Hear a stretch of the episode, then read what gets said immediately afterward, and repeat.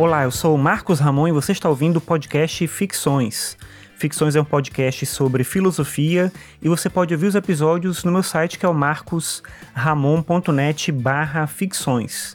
Antes de entrar no tema do episódio de hoje, eu vou deixar com você aqui rapidinho um spot gravado pela ABPOD, que é a Associação Brasileira de Podcasters, falando da Pod Pesquisa 2019. É uma pesquisa para tentar entender um pouco o perfil do ouvinte de podcast. Eu não sei se você que está me ouvindo escuta podcast há muito tempo, se começou a ouvir recentemente. Num caso ou no outro, é muito importante se você tiver esse tempo, responder essa pesquisa é bem rápida e o Spot explica um pouco melhor qual é a proposta. Eu vou deixar aqui bem rapidinho e vou botar o link também direto para a pod pesquisa no post desse episódio. Logo depois eu entro com o tema de hoje.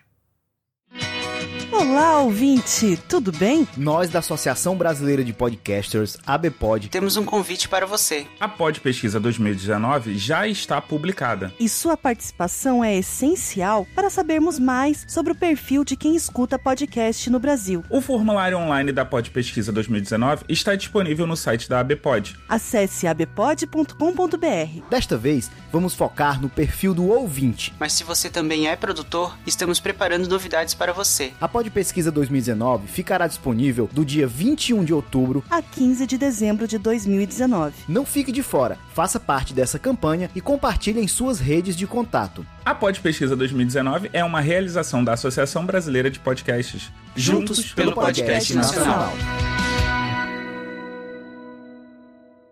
Nesse episódio, decidi falar sobre um livro que eu estou lendo que se chama O Ódio à Democracia. Esse é um livro do Rancière. Ele é um filósofo francês contemporâneo, mais conhecido por um livro chamado Mestre Ignorante. Mas aqui no O Ódio à Democracia ele fala, obviamente, sobre política e sobre esse paradoxo que é a gente ter a democracia como uma forma de pensamento, mas também uma ação política, uma perspectiva política que a gente toma em grande medida como algo que representa um modelo, obviamente não ideal, mas mais próximo daquilo que se busca na maior parte das sociedades contemporâneas, e ao mesmo tempo que se tem isso, se tem também em alguma medida um ódio à democracia, ou se prega um ódio à democracia de dentro dela. E aí ele vai discutir isso. Eu estou bem no começo do livro ainda, mas já tem algumas coisas bem interessantes que eu acho. Eu trouxe aqui uma citação para comentar com você quando ele fala o seguinte, abre aspas. Nós nos acostumamos a ouvir que a democracia era o pior dos governos, com exceção de todos os outros.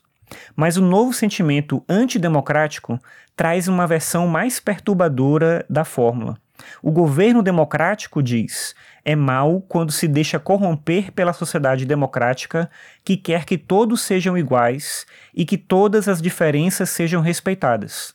Em compensação, é bom quando mobiliza os indivíduos apáticos da sociedade democrática para a energia da guerra em defesa dos valores da civilização, aqueles da luta das civilizações.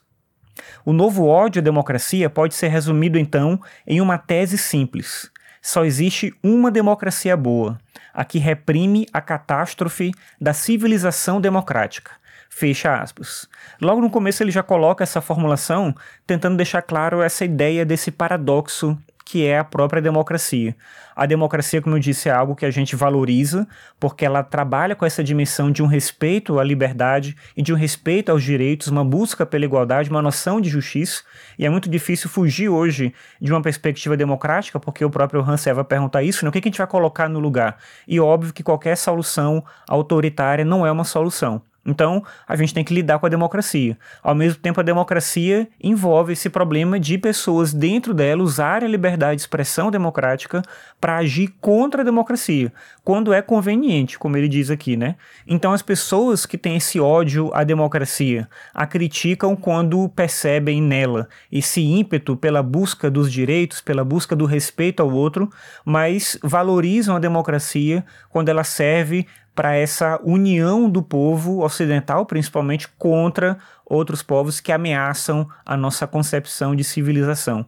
Então a democracia envolve esse conflito com a liberdade, uma ideia de liberdade que a gente quer, que a gente almeja, mas que ao mesmo tempo pessoas dentro da democracia tentam minar porque veem nessa ideia de liberdade algo que as incomoda pessoalmente. Então elas não querem que as pessoas possam de fato ser respeitadas ou possam ter as mesmas liberdades que elas têm. Isso, obviamente, é antidemocrático, mas elas querem isso a partir da democracia. É estranho, é errado, obviamente, e o Rancière vai argumentar um pouco sobre isso no livro. Eu vou ler mais e depois eu trago mais alguma coisa aqui, mas eu já acho essa proposta bem interessante, porque, como eu falei, ele escreveu em 2005, mas tem muito a ver com o nosso mundo hoje, em que as pessoas usam a possibilidade de se expressar livremente para atacar a liberdade de se expressar.